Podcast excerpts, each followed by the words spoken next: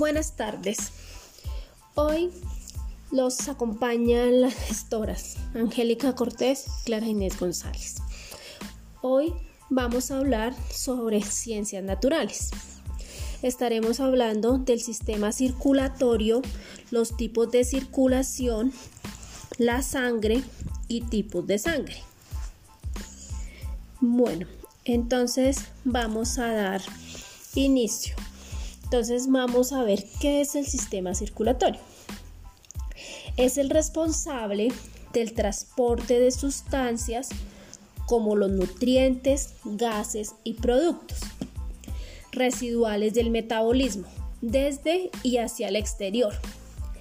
Está conformado por tres elementos principales, el corazón, los vasos sanguíneos y los vasos linfáticos transformándose en uno de los ejes del organismo. Eh, el corazón es un órgano que consta de una pared y de diversos tabiques musculares que se disponen de forma tal que dan origen a cuatro cavidades, dos superiores o aurícolas y dos inferiores o ventrículos. Esta cavidad se comunica entre sí con los vasos sanguíneos que entran y salen del corazón. Cada aurícula se comunica con el ventrículo del mismo lado, más las dos aurículas o los dos ventrículos no se comunican entre sí. Esto permite separar dos flujos de sangre, uno que se pasa por la mitad derecha del corazón y otro por la mitad izquierda. A su vez, el flujo se encuentra regulado por un sistema de válvulas que evitan que este flujo ya de forma retrógrada en el sistema. Esta estructura le permite llevar a cabo su función de bomba, la cual impulsa unos 5 a 6 litros de sangre hacia la circulación general de cada minuto. Ahora vamos a escuchar un video donde nos hablan un poco acerca de este proceso. Hoy vamos a conocer el sistema circulatorio cuerpo humano. La función principal del sistema circulatorio es llevar los nutrientes a través de la sangre a las células de nuestro cuerpo. Está formado por el corazón, las arterias y las venas. Y su buen funcionamiento es fundamental para que tengamos una buena salud. Una curiosidad alucinante ¿Sabéis cuánto miden las arterias y venas juntas puestas en fila india? Miden 97.000 kilómetros, lo que equivaldría a dar dos vueltas y media a la Tierra. Es increíble, ¿verdad? El principal responsable de que la sangre viaje por nuestro cuerpo es el corazón. Con sus 100.000 pulsaciones diarias se encarga de que la sangre circule por todo nuestro organismo asegurando el reparto del oxígeno y los nutrientes por todas las células. Vamos a iniciar un viaje a través del sistema circulatorio y así podremos entenderlo mucho mejor. El viaje de la sangre comienza en el corazón. Con las pulsaciones, la sangre sale por una de las grandes autopistas del sistema circulatorio, llamada la arteria aorta. A partir de ese momento, la sangre va recorriendo todo nuestro cuerpo a través de muchísimas venas. Durante todo este viaje va entregando el oxígeno y los nutrientes a las células a través de las venas capilares. Llega al cuello, a la cabeza y al cerebro. De ahí sigue su camino hasta los brazos. Para continuar por la aorta, recorriendo tórax y abdomen, llegando hasta las dos piernas es circular, es decir, no tiene fin, la sangre inicia el viaje de vuelta hacia el corazón para volver a coger nuevos nutrientes y oxígeno. La sangre que retorna desde la parte inferior del cuerpo lo hace a través de la vena cava inferior. La que vuelve desde brazos y cabeza lo hace a través de la vena llamada cava superior. Toda esa sangre llega a los pulmones, donde se y vuelve al corazón. Ahí, el viaje comienza de nuevo. La verdad es que es increíble que la sangre esté permanentemente viajando por el interior de nuestro cuerpo. ¿No os parece? 6 un poco más de sistema circulatorio. Pero antes de despedirnos, queremos recordaros que para que nuestro cuerpo funcione bien, tenemos que hacer mucho ejercicio físico y tener una alimentación equilibrada. Hay que comer verduras, frutas y pescado y reducir todo lo que podamos el azúcar y las golosinas. Y por supuesto, estar menos tiempo sentados delante de la tele o del ordenador. Así que ya sabéis, ahora mismo todos a correr y a saltar. Adiós amigos. Eh, bueno, entonces ya aquí escuchamos algo referente al corazón y a sus movimientos. Entonces vamos a hablar de los vasos sanguíneos. Los vasos sanguíneos son estructuras tubulares por las que circula la sangre. Es un sistema cerrado que permite que la sangre llegue al corazón y salga de él, de acuerdo a la dirección del flujo. Los vasos se dividen en arterias que llevan la sangre fuera del corazón y las venas que la traen de vuelta. Estos tienen un diámetro que va disminuyendo progresivamente en la medida que se ramifican hasta alcanzar un diámetro microscópico a nivel de los vasos capilares. Igualmente hay cambios estructurales en sus paredes que son más gruesas y elásticas en las arterias y más laxas en las venas. Estos vasos se disponen formando a su vez tipos de sistema circulatorio. Un sistema mayor en el cual la sangre sale del corazón por la arteria aorta para alcanzar los diversos órganos y tejidos del cuerpo, regresando por las venas cavas superior e inferior. En el otro sistema menor llamado pulmonar, la sangre sale del corazón por la arteria pulmonar que lleva la sangre a los pulmones y se devuelve por las venas pulmonares.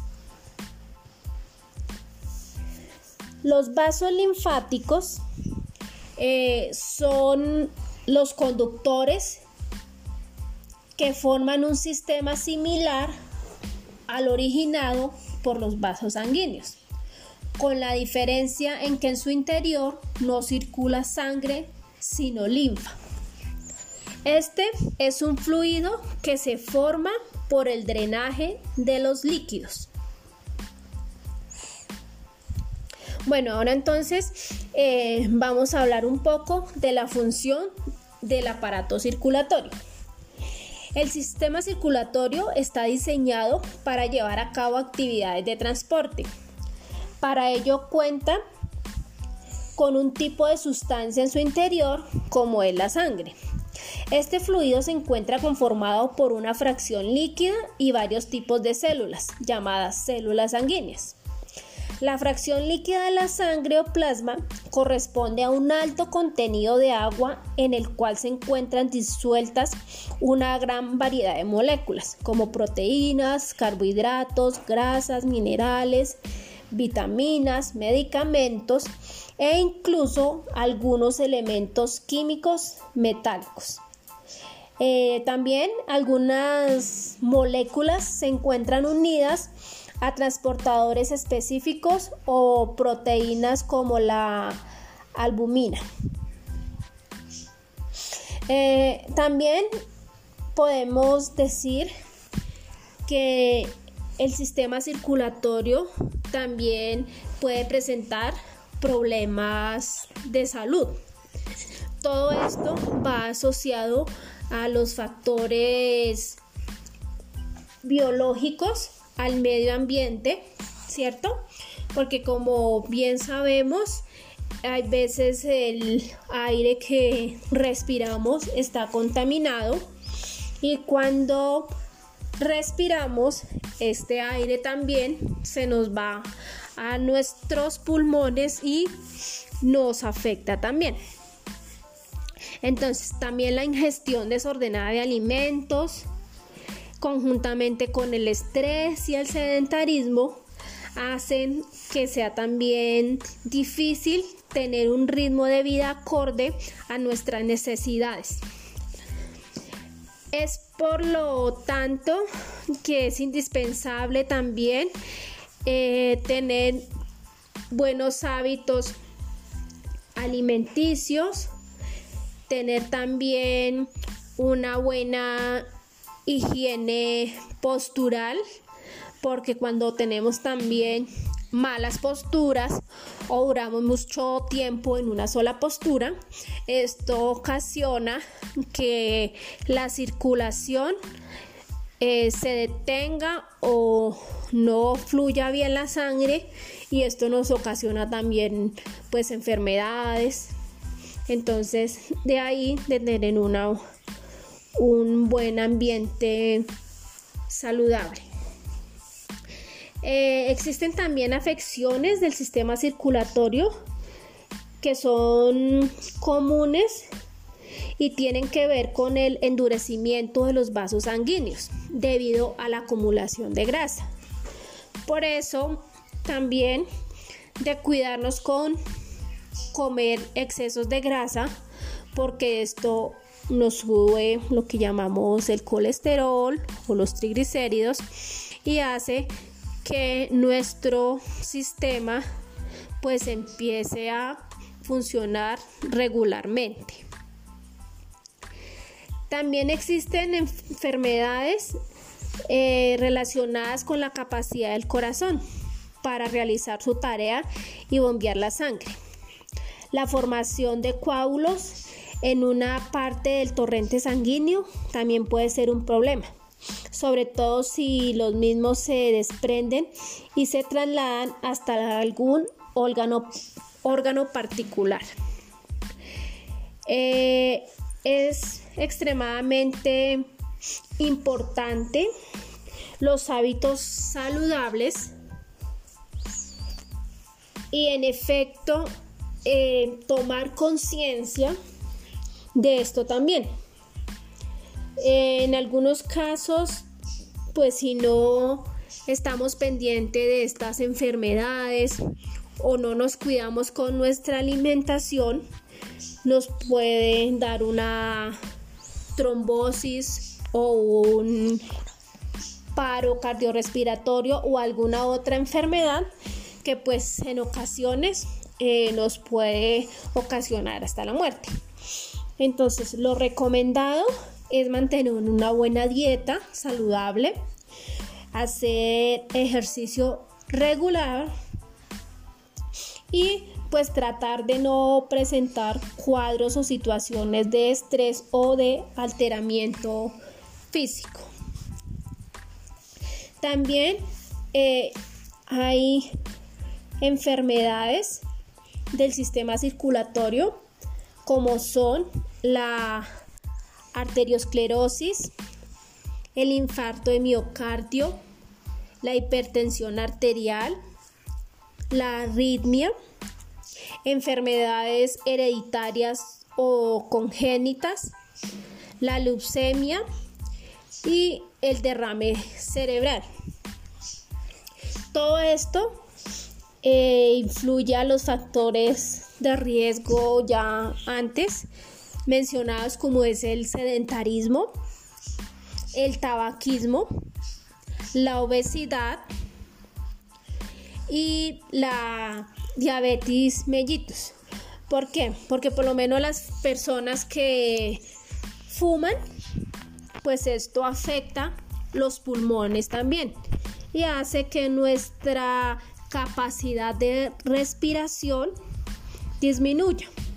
Entonces por esto la importancia de que eh, dejemos todos estos hábitos si de pronto los tenemos, como es el alcoholismo, el tabaquismo, el sedentarismo, porque esto hace que nuestra capacidad circulatoria disminuya o todos estos factores influyen para que nuestra sangre eh, se intoxique y no circule adecuadamente por nuestro organismo. Bueno, ahora vamos a hablar de los tipos de circulación. Eh, tenemos la circulación mayor o sistémica y la circulación menor o pulmonar. Eh, la circulación mayor o sistémica se inicia en el ventrículo izquierdo y termina en la aurícula derecha. Transforma la sangre arterial en venosa. Aporta nutrientes y oxígeno a los tejidos. Y se extrae anhídrido carbónico y desechos de los tejidos. Esto es lo que hace la circulación sistémica. Ahora, la circulación pulmonar o menor se inicia en el ventrículo derecho y termina en la aurícula izquierda. Transforma la sangre venosa en arterial a nivel del pulmón. Entonces ahí tenemos los dos tipos de circulación. bueno, ahora Hablando de estos tipos de circulación, también tenemos la simple, la doble o incompleta y la doble y completa. La simple es donde la sangre corre por un solo circuito. La doble e incompleta es donde la sangre corre dos circuitos pero se junta con el ventrículo. Y la doble y completa es donde la sangre recorre dos circuitos y se mezcla. Aquí es donde vemos donde la sangre se ve más roja y en otra parte se ve como azul. Entonces ahí es donde eh, la, la sangre se mezcla y donde decimos que a veces se ve, por eso se ven las venas como azules y pues la sangre roja que es la que fluye por las venas. Bueno, entonces ahora vamos a ver qué es la sangre. Porque todos hablamos de la sangre, uy, sí que se me vino la sangre, que me corté, me salió sangre. Pero pues en sí sabemos qué es la sangre. Entonces, la sangre es un tejido líquido que recorre el organismo a través de los vasos sanguíneos, transportando células y todos los elementos necesarios para realizar sus funciones vitales. La cantidad de sangre está en relación con la edad, el peso, el sexo y la altura. Un adulto tiene entre 4.5 y 6 litros de sangre. El 7% de su peso. Entonces de aquí la importancia también de que tenemos que tener una buena hidratación y estar activos para que la sangre fluya y circule. Y el tomar líquido, agua, hace que la sangre esté un poco líquida, no forme coágulos y esté más ligera, se puede decir. Eh, también hay varios tipos de sangre o el RH que llamamos o que nos piden. Entonces, los tipos de sangre que hay o que conocemos normalmente es el A positivo, el A negativo, el B positivo, el B negativo, el AB positivo, el AB negativo, el O positivo y el O negativo. Estos son los tipos de sangre que conocemos o que son más frecuentes. Por esto es muy importante también nosotros conocer qué tipo de sangre o qué RH somos. ¿Por qué? Porque si tenemos un accidente y no sabemos qué tipo de sangre somos, pues si necesitamos una donación de sangre, pues no nos la una transfusión no nos la van a poder hacer porque no sabemos qué tipo de sangre es. Entonces, de ahí la la importancia de saber, de conocer tanto nosotros, nuestros familiares, nuestros hijos, qué tipo de sangre son. Porque así cuando Dios no lo quiera, se presente una calamidad o algo que necesitemos, eh, un donante de sangre, una transfusión de sangre, pues ya podemos saber y decir, mire, es este tipo de sangre, es A positivo, B negativo, en fin. Entonces es muy importante eh, conocer esto, que lo que les digo es el conocido también como el RH. Eh,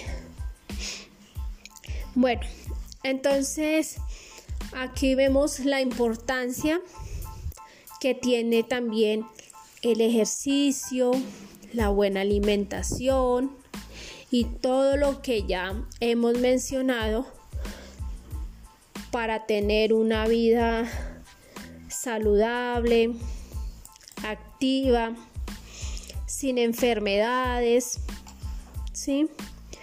Eh, cuidándonos, llevando una, una buena alimentación, un buen ejercicio. Eh, si en algún momento sentimos o creemos que nuestra circulación nos está fallando, entonces hay que estar muy alertas, ¿cierto? Eh, hay que acudir al médico y no automedicarnos, porque esto es algo que pues también hay veces nos trae Consecuencias, que sentimos un dolor y nos automedicamos.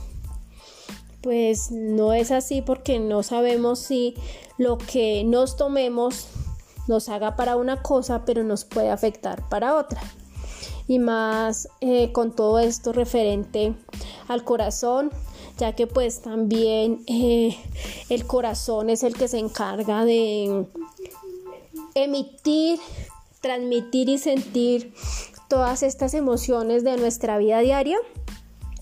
Entonces, por eso es importante eh, cuidarnos, tener buenos hábitos saludables, hacer ejercicio, mantenernos tranquilos y eh, manejar una buena postura corporal. Bueno, esperamos que esta clase haya sido de el agrado de todos ustedes. Esperamos que les haya servido y pues no siendo más, los esperamos en una próxima oportunidad. Eh, muchas gracias y hasta otra oportunidad.